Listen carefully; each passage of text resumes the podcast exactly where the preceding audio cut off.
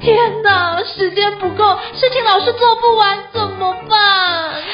别担心，就让高校人生商学院每周陪你充充电，找到方法不抱怨。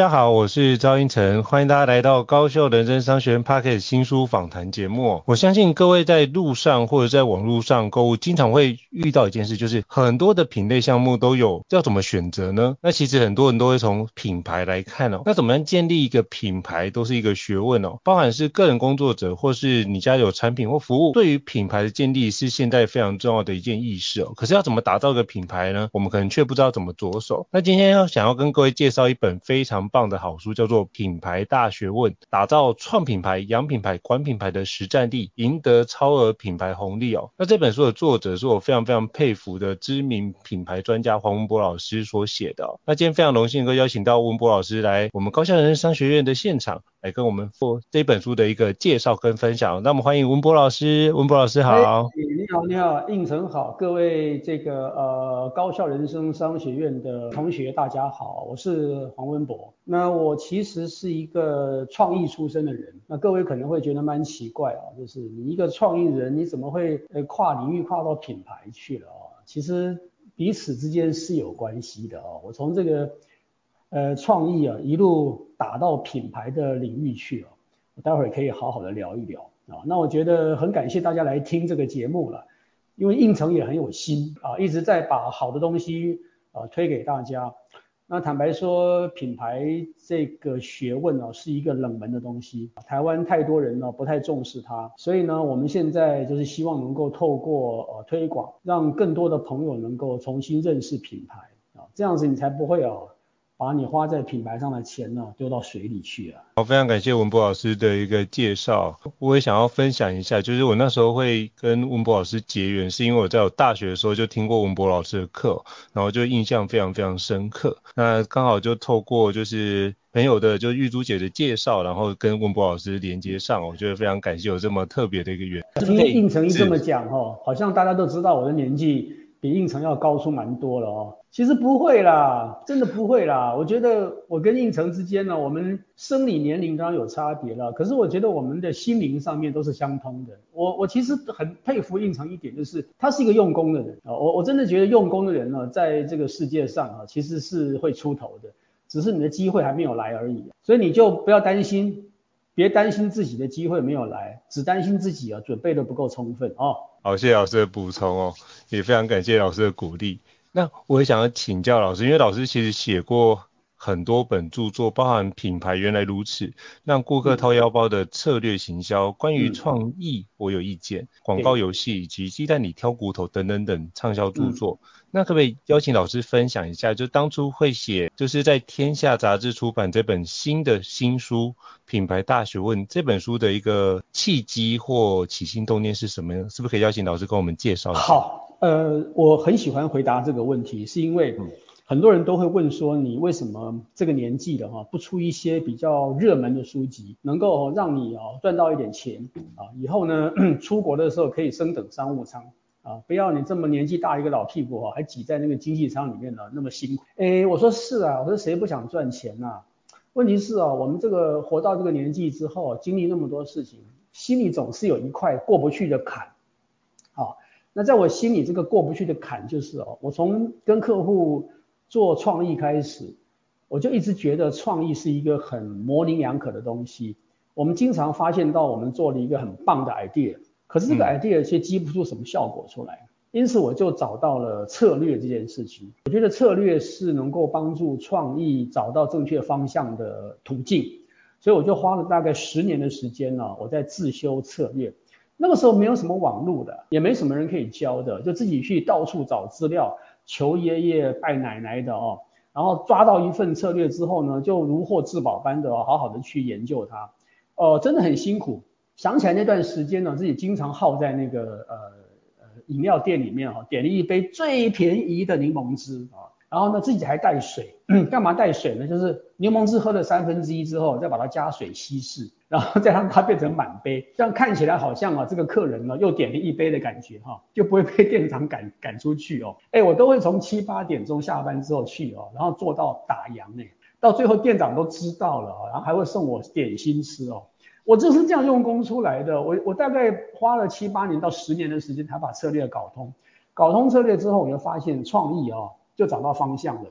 嗯，所以我的创意啊，论精彩度可能没有一百分，可是我的准确度应该可以达到八九十分，所以我不会花太多无谓的时间在那个上面。但是研究了创策略之后，我又发现到我在替客户服务的过程中，有一块我是攻不破的啊，行销没有什么问题，传播更是我的本行。但是呢，品牌这一块，我怎么都一直觉得哈，我用大家告诉我的那个方法。我用在书上看到的方法去操作，总是觉得哈没有办法达到预计的效果。于是我又回到策略去思考，就是到底台湾在那个年代啊，可能就是在二十世纪末、二十一世纪初这个年代做品牌到底缺了什么东西？刚好那个时候我们施正荣先生啊，宏基的创办人，他提出一个微笑曲线的观念啊，嗯，他提醒大家就是品牌是很重要的。可是提醒归提醒哦，实在是没有过多的足够的参考资料可以看。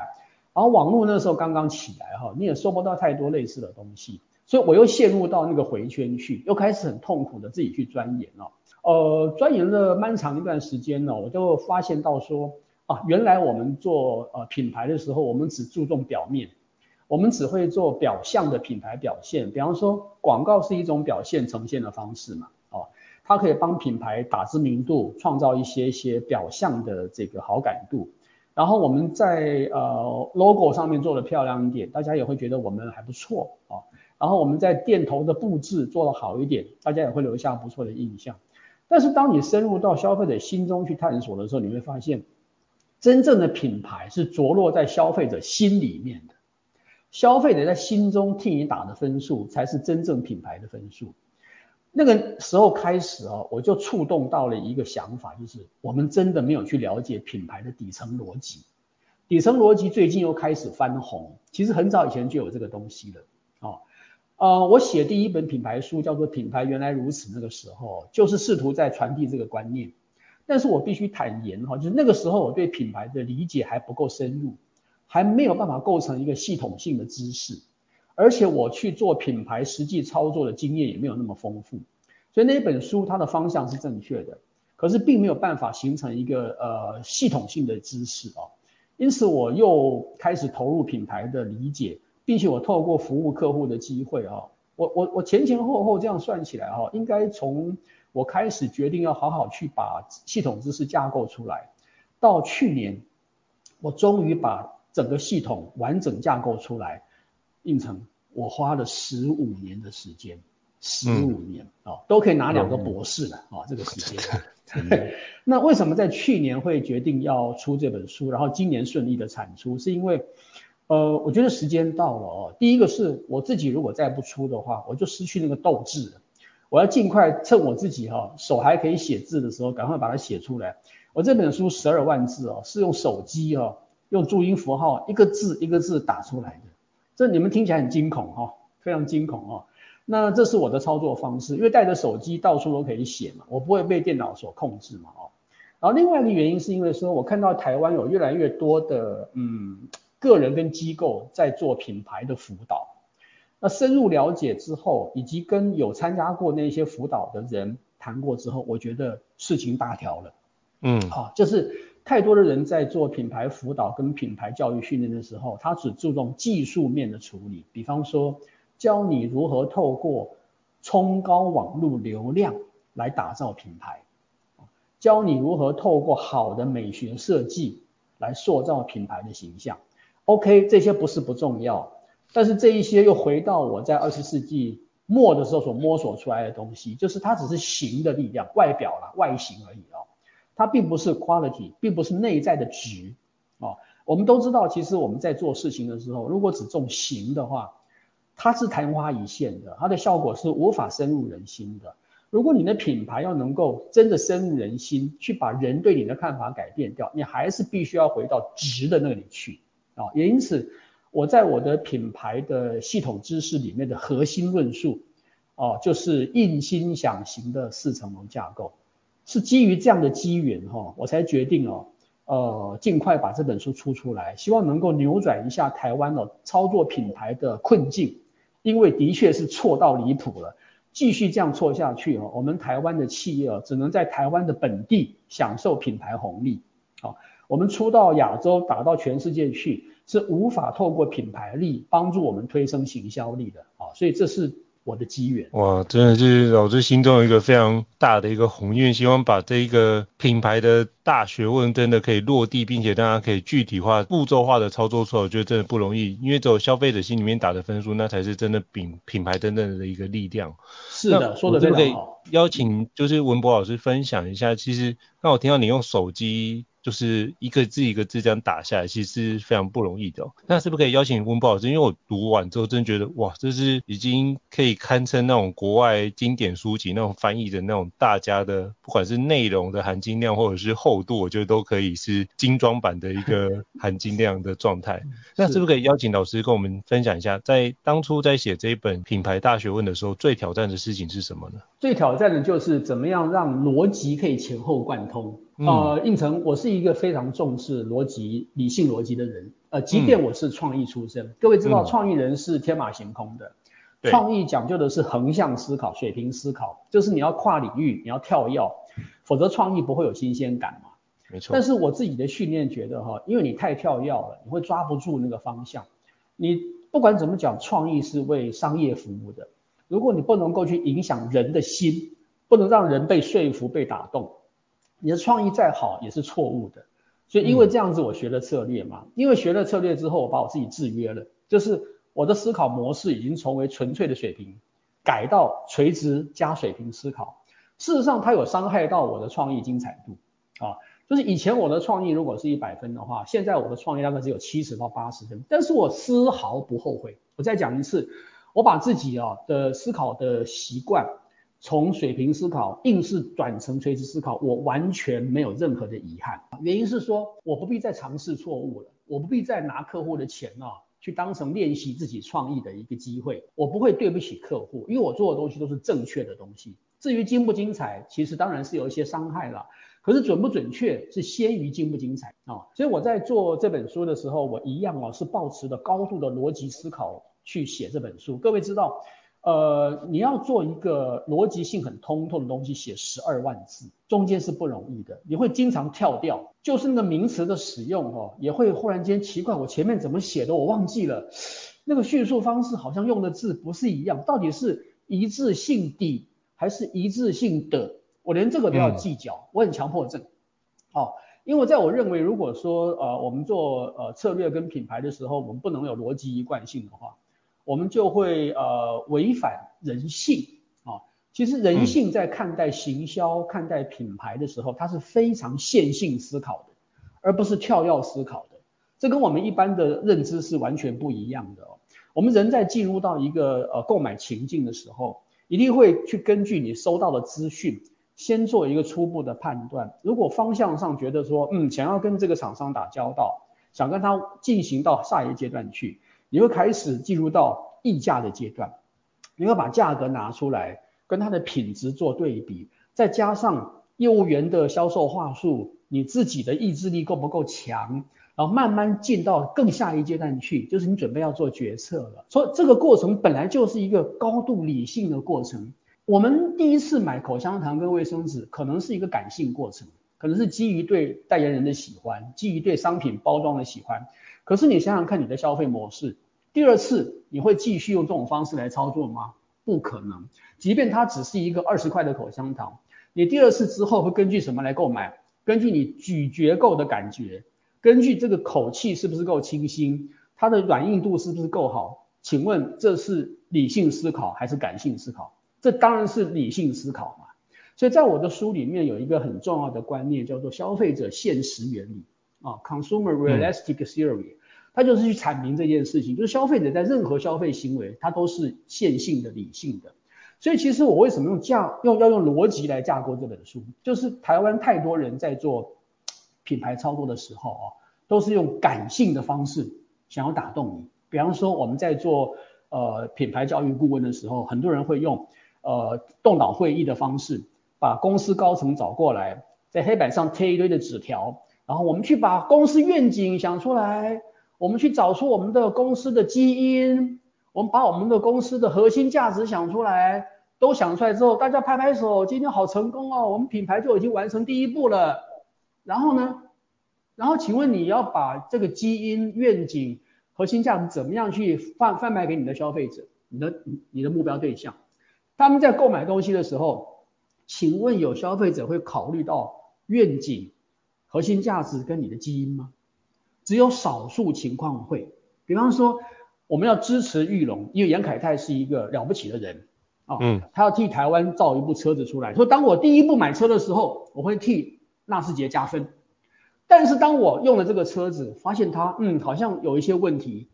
我就回到消费者现实原理了。我还是很理性、很逻辑的替他评分。所以当我要换车的时候，抱歉，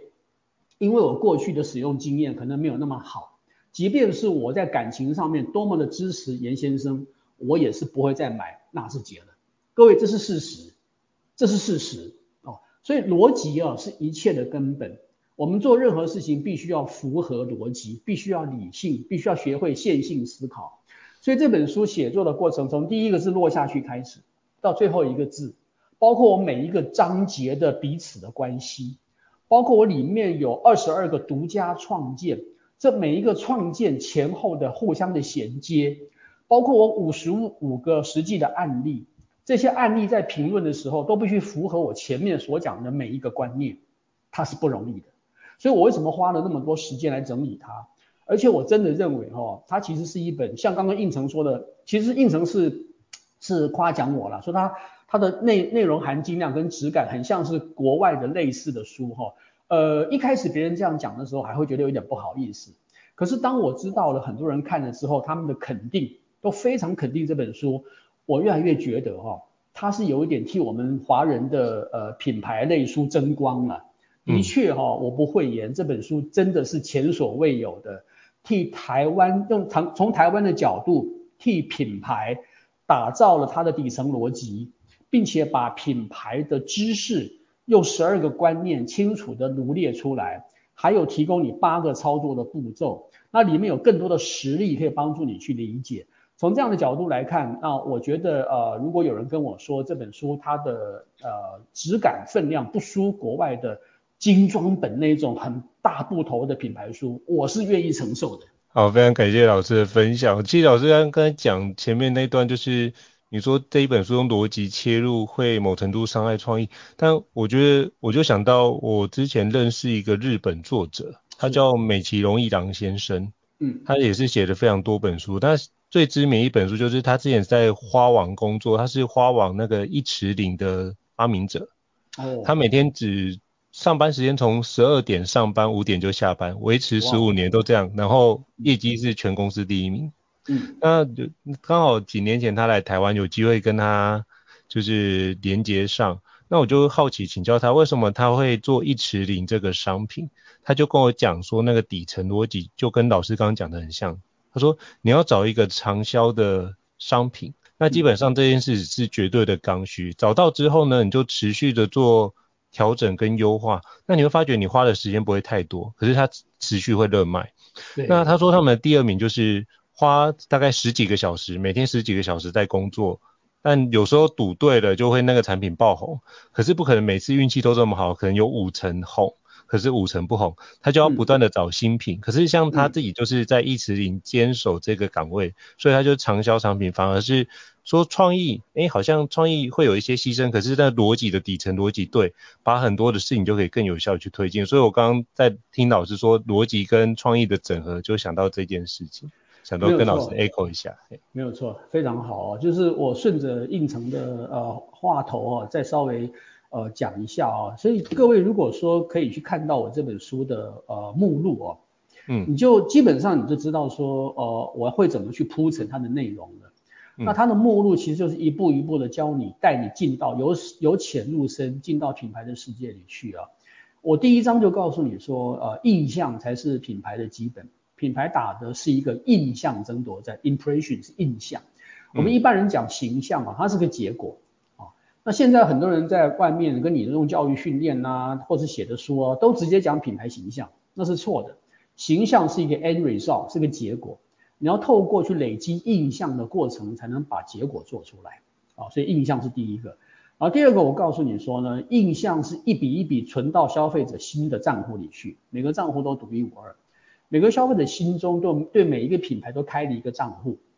这个账户是每个人都不一样、哦。那企业就必须要在呃他在投送他的品牌的时候呢，必须要把一致性做出来、哦，这个一致性足够了以后呢，他的印象账户才能够朝向一致去哦。所以好的品牌是能够去让，比方说一千万个消费者心中对这个品牌的认知都是比较一致的，虽然说还是有细节的差异，所以印象是很重要的。那管理印象账户是你要做的第一件工作啊。然后第三章我觉得呃比较有意义的是，我去突破了一个观念了，蛮颠覆的，嗯，就是品名是企业的，可是品牌是企业向消费者借的啊。如果说你没有去真正了解你的消费者，没有从心里面去建构。你的品牌的印象的话，那这个品牌永远不是你的，它随时可以被消费者收走啊。唯有真正深入去理解消费者需要什么的人，他才能够把品牌做到消费者的心里去啊。然后第四章就是企业做的所有事情都是品牌的事情，everything，没有任何一件是置外于品牌的。上至一个呃主事者的股东纠纷啊，企业的财务报表。下到一个基层员工在公司外的行径，还有网络上所有的正负向的发言，所有这些片片段段加在一起，每天发生在一个品牌上的事情，可能上百件、上千件，都是品牌的事情，都会影响品牌的印象。所以我刚刚讲这四章只是我的书的第一步了啊，光这四章啊，你看完之后，你就会有非常呃不一样的想法。帮助你重新从对的角度去认识品牌啊，所以这就是逻辑的意思啊。那透过逻辑的铺陈，才能够真正的把一件事情做对。特别是像像品牌这种哦，它真的是大学问啊，它真的没有大家所想的哈，只是呃用这个粉饰太平的方式，浮光掠影的讲一讲就算了，没那么简单。是，非常感谢老师的补充哦。那我就顺着老师的那个大纲再跟老师请教，因为其实老师在这本书里面有提到四层的一个结构，就是印心想行，那是不是可以邀请老师跟我们介绍一下？好，好，这个是我呃在整个系统性知识里面啊、哦、最核心的一个架构。嗯，这个架构如果你能够学会的话，基本上你操作品牌哦不会错。当然是不是操作的够好，跟你的预算有关。跟你的老板支不支持你有关，跟你的竞争者哈是不是在品牌上面做的比你更正确也是有关。可最起码你不会做错，你是往对的方向去走啊。品牌为什么要走一个四层楼架构？跟消费者的心理学是有关系的。我用一个简单的例子来跟各位啊做个解释哦，就是当我们认识一个人的时候，我们对他的基本的认识是来自于印象。你绝对不会在认识一个人的第一天就说哦，我觉得这个人的形象怎么样怎么样。我们只有对艺人跟模特儿会用印会用形象直接去评价他，因为我们知道那个就是完全在贩卖他的外在啊。嗯。那我们一般人我们要了解他，我们必须透过时间的累积，从印象开始到他的言行举止、行为模式、三观啊，他的价值观内涵。他对于事情的兴趣，他讨厌什么，喜欢什么，所有这些都是印象的片段。这些印象的片段集中在一起，最后的结果才产出形象出来啊。所以印象层哈是很慢的一件事情。一个新创品牌要想要把印象累积到某个程度，让它可以推到第二层的新象层，最少最少，我说最少哦。需要一到两年的时间，所以如果有朋友想做新创事业，千万不要急着去追求品牌形象，你追求不到就是追求不到，一开始的时候你要靠行销的力量去推商品，靠通路拓展，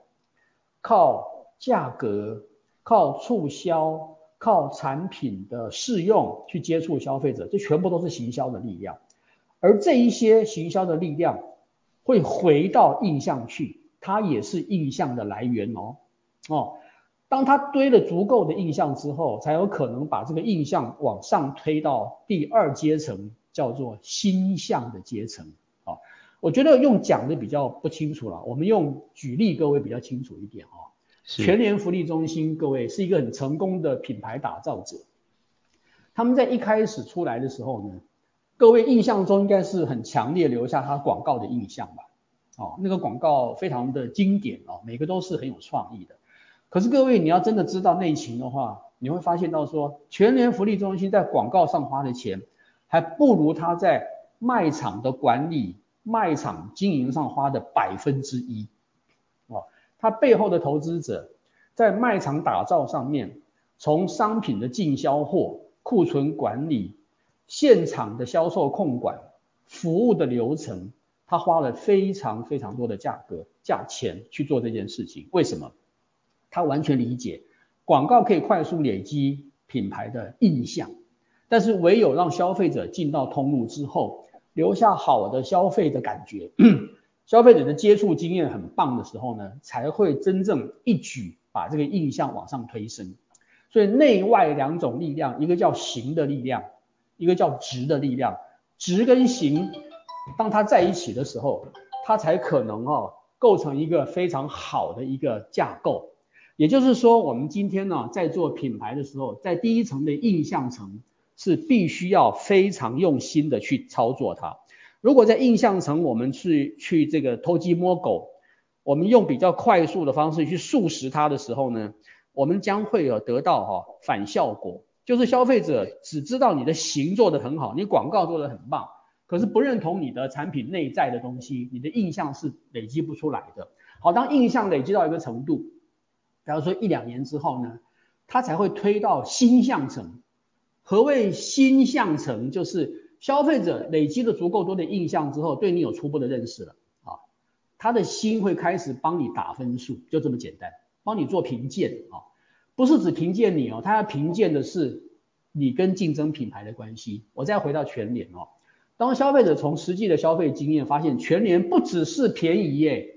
它的产品品质也不错诶。服务态度越来越好，哎，灯光也没有很暗呐、加上全联先生很可爱啊，好，形跟质的力量加在一起，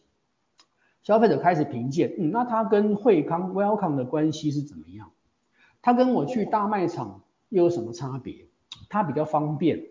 诶，他好像东西跟大卖场比起来不是样样便宜，可是核心商品都还蛮便宜的。经过这个评鉴之后呢，他的心象的分数就形成了。啊他的心象分数就开始慢慢的往上爬，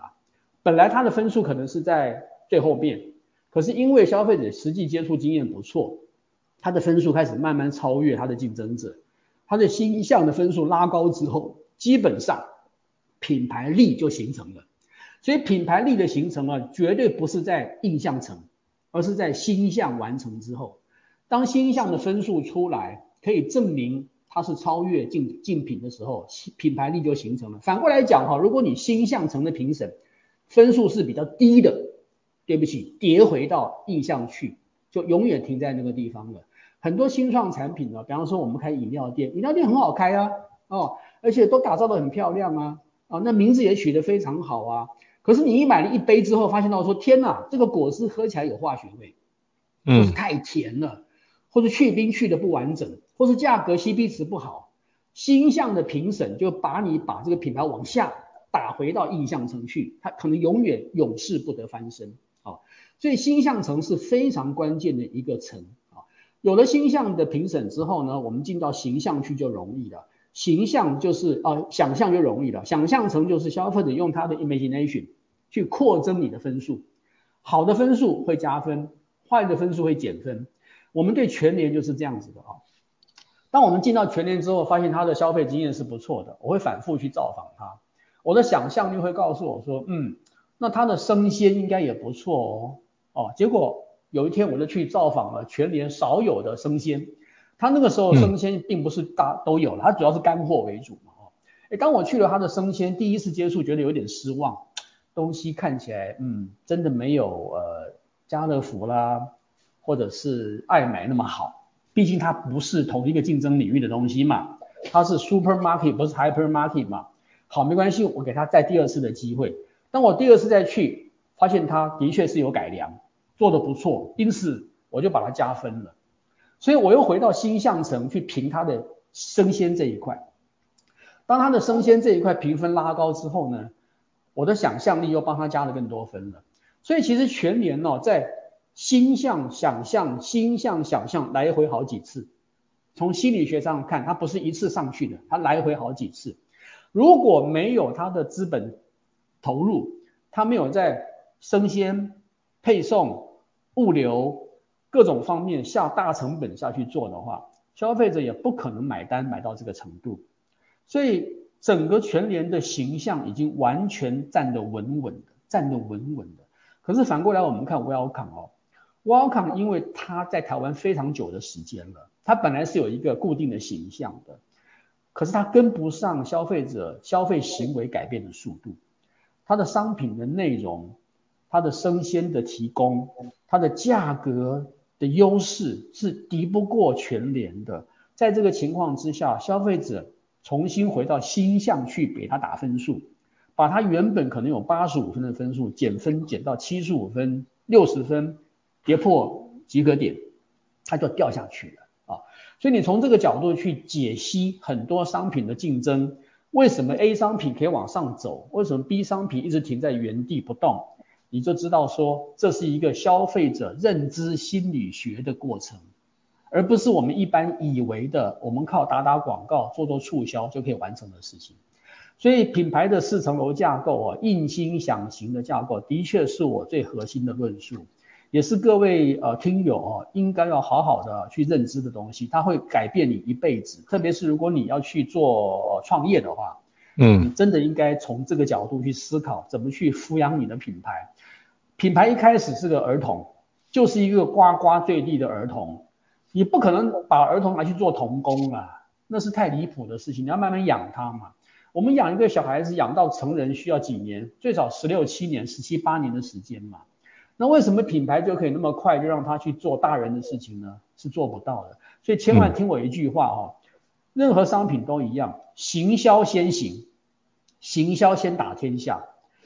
靠行销把品牌的印象拉到心象之后，品牌力才会形成。当品牌力形成以后呢，它会开始变成是第二个力量，去辅助行销的力量。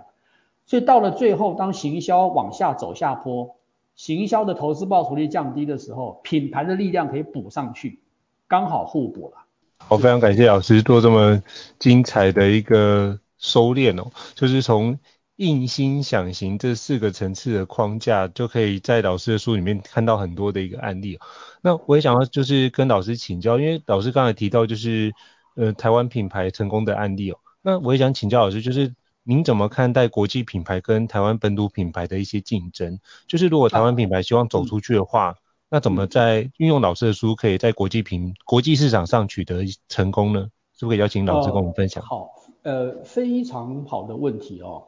其实呃，我们真的要呃看国际品牌的操作哦，嗯，我们往往看到它的第一个大资本的投入。啊，他们完全用资本主义的呃方式呢来横扫市场，他不惜就是把资本无限制的投到一个市场去，他要先取得市场占有率，因为在他们的认知里面呢，有 market share 才有最后的 mind share，有 mind share 之后呢，我的利润就产生了哦，所以这一点呢，光是这一点，我们台湾的品牌要走到国际去就会输得很惨啊，因为我们的资本投入是不足的。我们甚至于认为那是浪费钱的哦，这是呃 B to B 的呃，就是说代工产业哦，一直以来脱不掉的那个大的困境哦。那我们再回到品牌来看呢，其实我们往往都忽略掉了国际品牌在打市场战的时候，品牌力是跟着进来的哦。他们在打造品牌上面花的功夫是极为强大的哦。我们眼前讲呃例子哦，讲外送平台好，各位思考一下啊、两大外送平台进入台湾市场的时候，台湾市场是有本土外送平台的，以及跟其他国家合作的外送平台的。可是为什么这么快的时间之内，几乎是摧枯拉朽的？当然，疫情的影响哈，也给了他们生存的机会。可是疫情是很公平的对待每个品牌啊，你其他平台在疫情也可以继续成长啊。可是为什么外送平台两大哈，一个 U 一个 F 啊？他们能够啊这么快速的成长呢？第一个当然资本投入十分可怕哦，不惜就是用庞大的资本，先把竞争对手的优势抵消掉，让你跟不进来，让你无法玩这个游戏啦。他们要当游戏规则制定者，当他一旦用资本把市场破坏掉，把价格破坏掉之后呢，呃，其他竞争者就退出了。这是欧美呃欧美的品牌进入市场的不二的法门哈。那第二个就是品牌的力量，你看得出来，各位他们在塑造品牌上面是不惜血本在做的，不惜血本在做的。我们光讲广告的投入啊，那个费用之惊惊人，他请的代言人格调之高，规格之大，你想想看，其他品牌怎么做呢？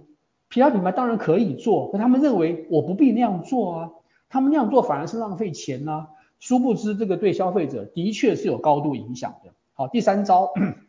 他们在一开始的服务的确是无话可讲，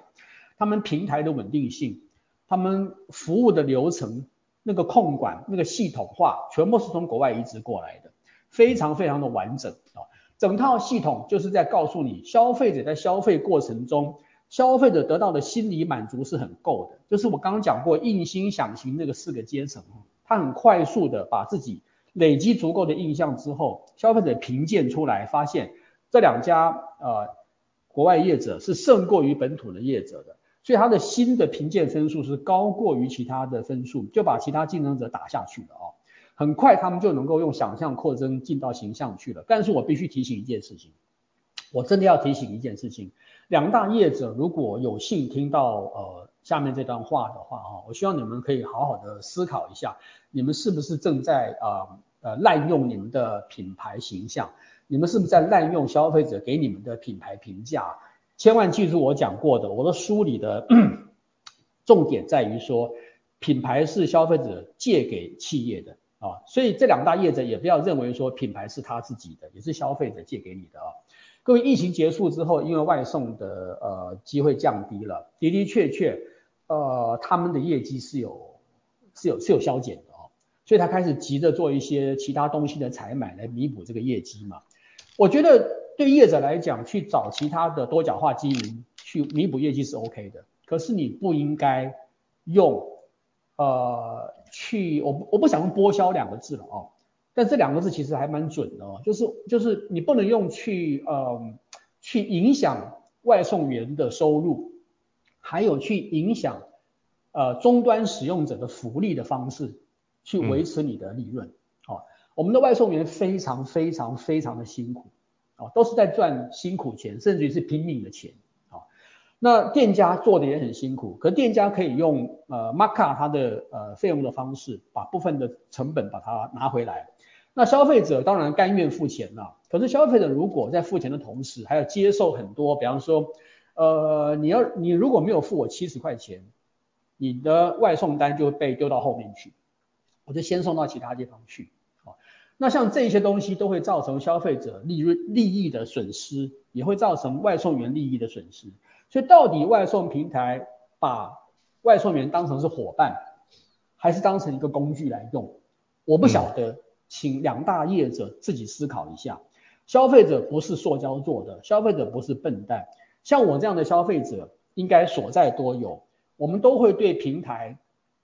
这些行为产生一些评鉴，各位心象层，本来这两个平台都是在形象层的，可是因为这一年多来太多这种事情了，我的朋友都跟我讲，他们有同感哦，我们就会把他的品牌形象重新往下打到第二层的形象层去重新做评审哦，当他重新召开评审会议，我觉得这两大平台在这个方面是不对的时候。嗯，我的想象就会替他减分，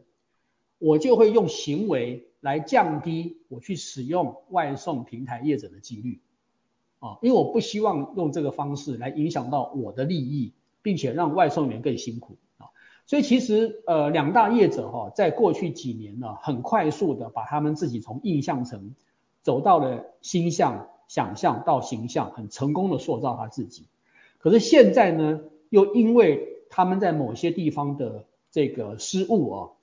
他们又让自己在某些消费者心中往下退，退到了新象层去。当然对他们讲，我可能不是 heavy user，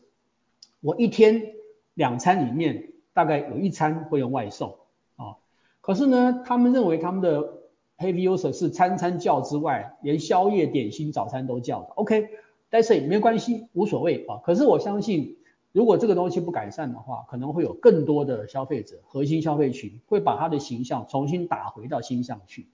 所以如果说今天你是一个企业的这个呃老板，你是品牌操盘人，请你随时注意哦，你的品牌到底在这四层楼架构里面在怎么样的移动中啊？千万不要认为你的形象有了之后就是稳固在那边可以乘凉了，没事了，那是错到极点的啊。OK，以上。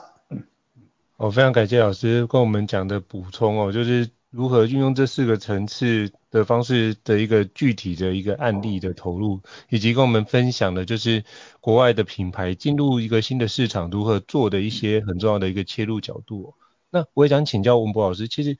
刚刚老师这样讲，其实包含这几个大的品牌也有遇到他在过经营过程中有一些挑战。那我也有一个想要请教老师，就是那企业该怎么样去平衡一些创新跟传统，要怎么去拿捏那个平衡？是不是可以邀请老师跟我们点拨一下，让我们可以有一些智慧可以去学习？好，呃，创新是 现在企业哈、永远需要的哦。在我的书里面呢、哦，我谈到了就是品牌资产这件事情啊、哦。那我的书里面的第六章哈、我就。呃，很详细的去呃解释了何谓品牌资产。我的解释是以我自己独创的解释，并不是从任何的书上所 copy 下来的。各位可以好好去参考一下啊、哦。就是你你今天如果觉得这本书你不见得觉得自己适用，没关系，你去书店翻一下，你翻一下，你先翻一下之后，你就会知道说到底合不合用。我相信你翻了之后，你应该会买了哦，那个很便宜嘛。而且我每一章后面都有做了一个流程图，帮你画重点。帮你把你看完的东西再重新再再稍微用图的方式看一次，真的花了很多心血哦。那回到刚刚应成所 问的问题哦，就是在我的资产里面分成两个部分，一个是内在资产，一个是外在资产啊。嗯，内在资产里面的第一个就是叫做产品创新啊。其实以前我在做内在资产的时候，我会用产品，不会用创新两个字。但现在我会把创新放进去，是因为。网络时代，其实大家对于呃产品的呃同质性越来越没有耐性啊。大家总认为说，呃你的产品即便是因为呃物理限制、技术的限制，你无法做呃破坏式的创新，无法跳跃式的创新，你最起码在附加价值上可以给一些创新。好，从这个角度看呢，曾经被人诟病的海底捞火锅店的过度服务 （over service），它其实是个创新。啊，很多人不喜欢呢，认为说我去吃个火锅还要接受那么多的过度服务，有必要吗？我真的觉得有必要，因为它可以造成差异化的特色啊。我的书里面第九章有提到产品的六个品牌的六个建构通道，其中一个建构通道就叫做差异化通道。啊，这个差异化可以不是来自于产品本身的，而是产品周边的。当这个差异化的特色啊，能够跟竞争者做区隔以后，消费者一样会认为这是跟产品相关的创新，product related innovation 啊，产品相关创新相对于产品的物理性的创新要容易得多。它的心理学的呃基础是在于说哈，我们任何人买东西的时候都要满足三种欲望，一个是功能上的欲望，比方说我买个手机啊。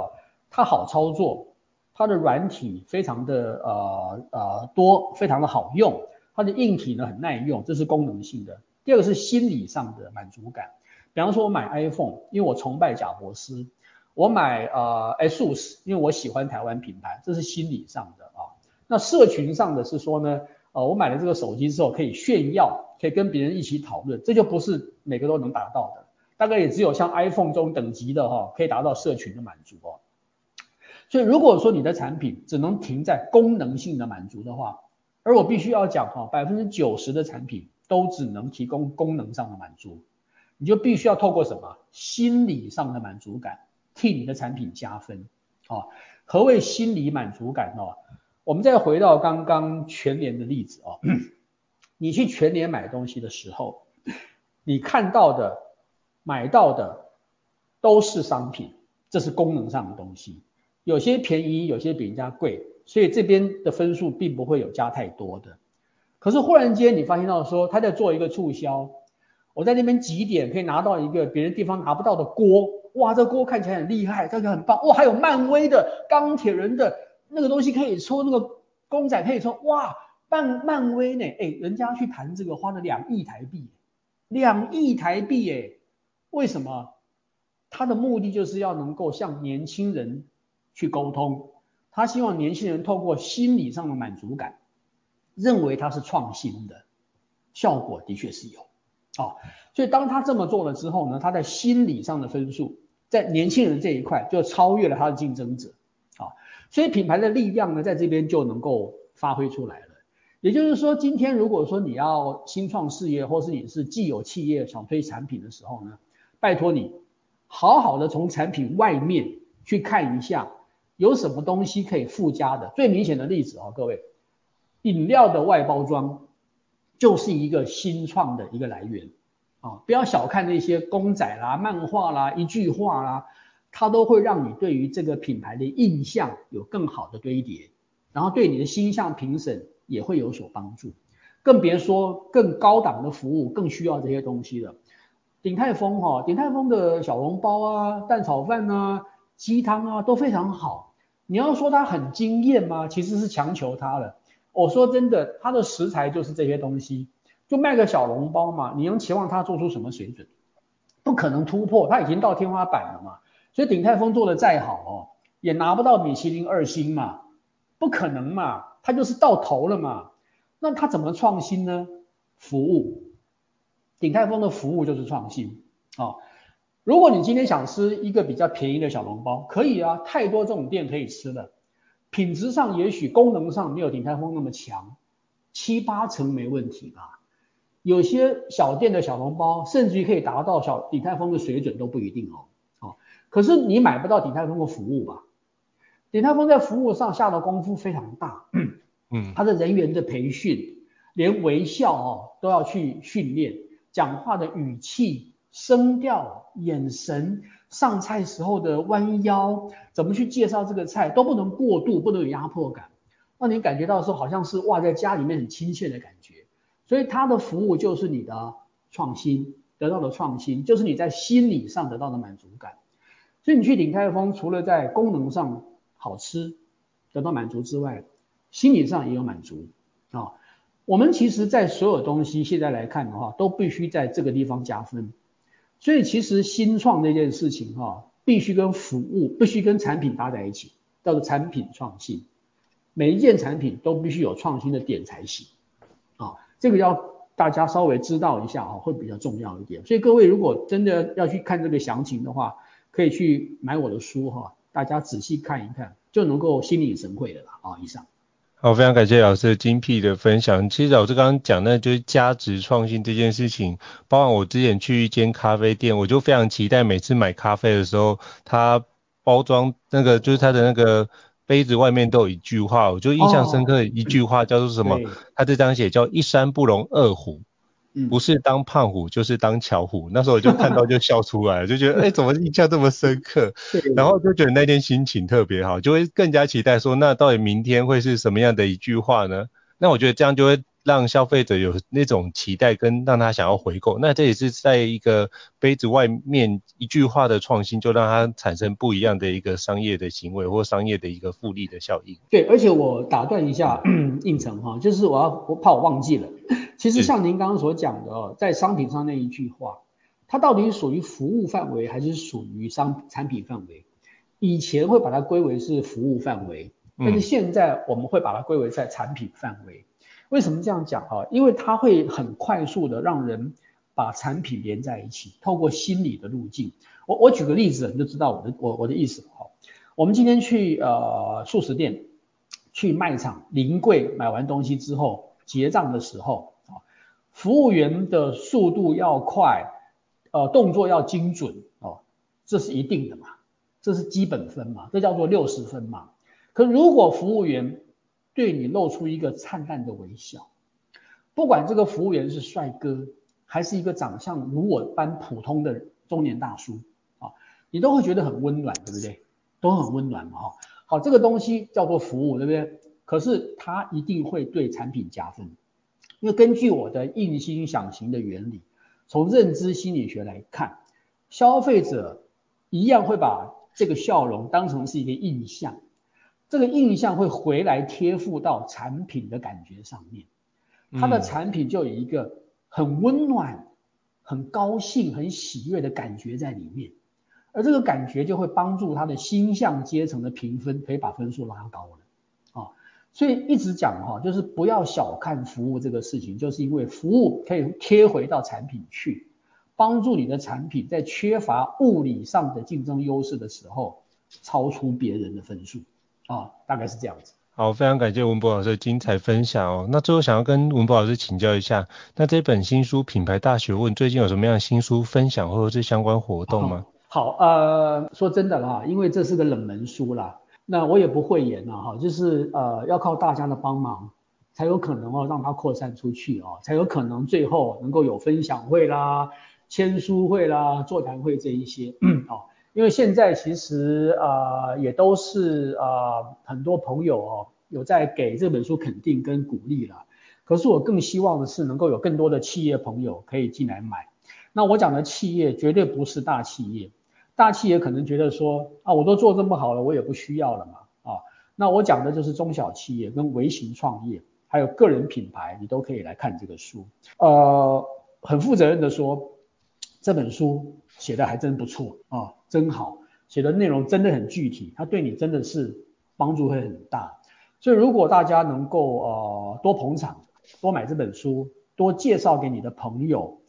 然后呢，我就有可能在未来哈能够为大家来办类似的活动。如果说我办类似的活动，绝对不会哦蜻蜓点水，只是哦右手签名，左手握手，然后你就拜拜了，不会这么简单的。我会珍惜每一个读者，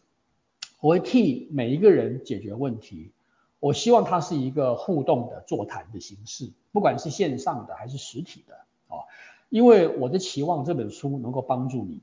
我更希望我们的每一次的见面都能珍惜这个缘分，不要只是啊虚应故事一下就算了啊。今天你帮我的是你用几百块钱把这本书买出来，让我的心愿可以实现，那我帮你的可能更大，因为可能帮助你一辈子。啊，嗯，所以希望各位能够哈，尽量的把这个讯息，这本书好书能够扩散出去。你自己买之外，也希望你能够为你的朋友介绍这个讯息，让更多人知道这本书。好，非常感谢文博老师哦。到时候我们把这个相关资讯、购书的资讯放在这一集的 Podcast 资讯栏位当中哦。那如果各位听众觉得高效人商学院不错的话，也欢迎在 Apple Podcast 平台上面给我们五星按赞哦。你的支持对我们来说也是一个很大的鼓励。那如果想要听的好书呢，也欢迎讯息或者是留言，让我们知道，我们陆续安排像文博老师这样的一个专家来跟各位伙伴分享。好，再次感谢文博老师的莅临，来跟我们做这么宝贵的一个分享。再次恭喜老师的新书，也祝福老师新书大卖。谢谢老师。谢谢谢谢各位，各位请记得书名叫《品牌大学问》哦，网络书店有卖啊，或者天下杂志出版社的官网也有卖啊。谢谢应成，谢谢各位商学院的同学，谢谢。好，谢谢老师，那我们下次见，拜拜。拜拜。高校人生商学院，掌握人生选择权。